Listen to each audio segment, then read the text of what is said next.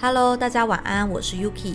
说到日本，喜欢日本的人非常多，大家也常常会去到日本旅行。但你知道吗？日本其实也是亚洲最强大的国家哦。这边要先给大家一个正确的讯息：过去华文的媒体常常会宣传中国崛起，和中国是亚洲最强的国家，但那只是经济总量体大而已。经济体大不代表一个国家是强盛的哦。实际上，综合实力，日本还是最强的。而它之所以强大，其实跟它的传统文化有关系哦。今天就让我们来看看。日本的传统文化为什么会成为他进步最大的动力吧？首先，日本天皇没什么权力，权力先后落在贵族跟幕府将军大名的手上，导致日本古代就和欧洲一样，不同的家族自己在各地建立不同的国家，导致长期处于互相竞争的关系。因此，日本古代就非常注重实用的技术，而不是考科举做官。这和东亚其他国家都是很不一样的。有玩日本战国主题手游或桌机游戏就知道，造出最强的盔甲和最强的武士刀，当然需要最强的工匠。而不是最会写诗词的诗人，或者会写古文的文官。所以日本人非常注重技术和阶级继承。阶级复制不是缺点，而是看有没有被好的制度保障和利用。由于日本古代是只有名字没有姓，姓是贵族和武士的身份标配，所以优秀的工匠可以获得姓氏，获得姓氏等于从平民变成了贵族。因此这些工匠不需要透过阶级流动，而是努力做好自己的工作，地位自然就提升，生活水准也比一般的工匠还要高。因此，日本人会认为自己原生家庭的职业是值得骄傲的。不管是水泥师傅、寿司师傅或者榻榻米师傅，只要把品质做到最好，就是值得被赞许而且被尊敬的。不仅是社会上的尊敬，大家也可以体认，好的品质就是值得昂贵的消费，品质比量还要重要。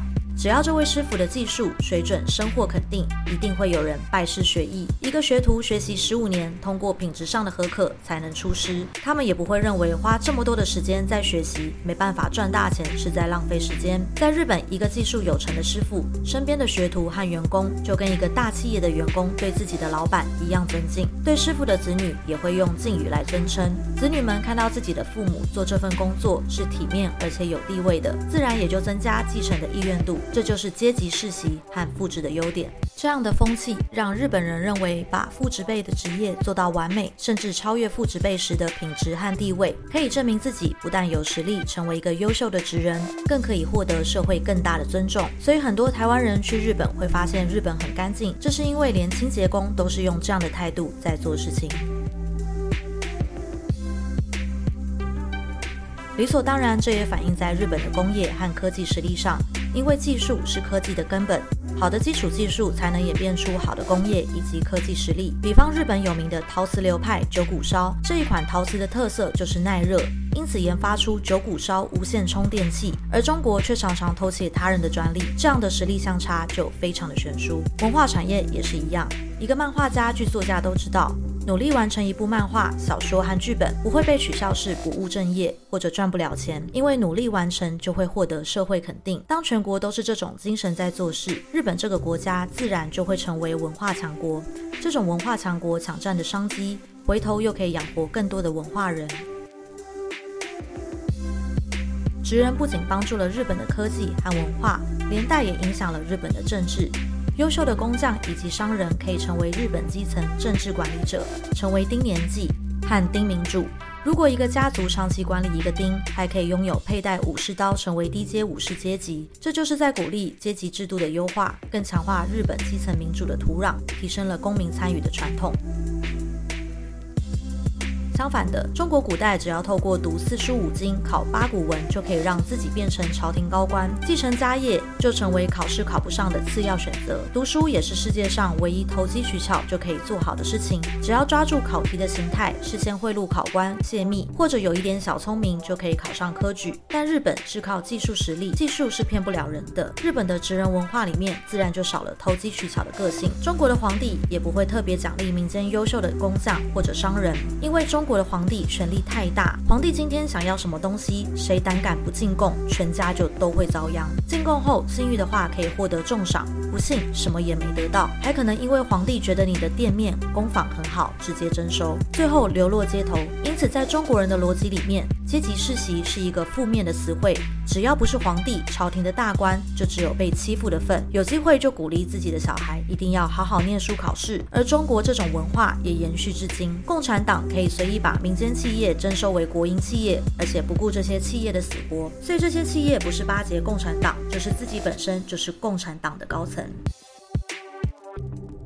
明治维新之后，需要大量的军人来扩张领土。日本古代打仗是一件荣誉的事情，因为身为武士阶级以上才可以打仗，农民是没有打仗的权利的。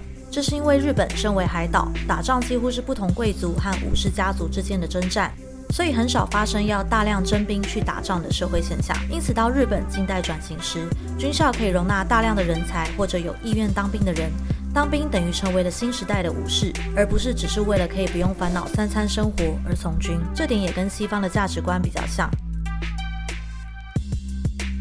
最后一个日本独有的特色就是日本文字的优势。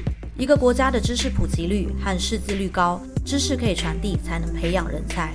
日文是少数亚洲语言里面唯一把字母学会后就可以使用的文字。其他国家不是方块字，就是拼音系统复杂，造成古代识字率极低。而五十音是唯一连小孩都可以念的。所以日本古代男性贵族念汉字，女性农民、商人和工匠可以念平假名的文章，素质也比亚洲其他国家来得高了。其实台湾和日本的文化体制是很相近的。台湾是移民社会，每一个村里有自己的政治、宗教上的领袖，实际上就是一个独立的国家。台湾的巡抚、知府就跟日本天皇一样是没有什么权利的。所以台湾古代的木匠、石匠和彩陶师傅。都是为了把自己村里的庙修建到最好、最坚固、最完美，表示自己对神明的尊敬。同时，因为官府没有什么力量防范盗匪和别的村庄入侵，就只能把村子周边的防御修筑到最坚固。所以，台湾的古代地方政治的权力和责任是很强大的。但现今的法规大量限缩了地方政治的责任，导致地方势力长期盘根错节，只为了利益瓜分家乡的油水，却没有责任感建设自己的故乡。所以，只有真正落实地方分权，让地方自治的责任变强，使得各县市的地位等同一个州。日本的地方建设和城乡平均比台湾高，他们都已经在眼里走向联邦制，台湾也应该跟进，强化各县市地方的资源与建设，才能让各县市人才不仅留在台湾，也留在自己的家乡发展。当每个县市都把自己当成一个国家在经营，甚至保持着赢过其他县市的竞争心态时，才能把台湾的发展变得更好。那今天就分享到这边，我是 Yuki，我们下次再见，晚安，拜拜。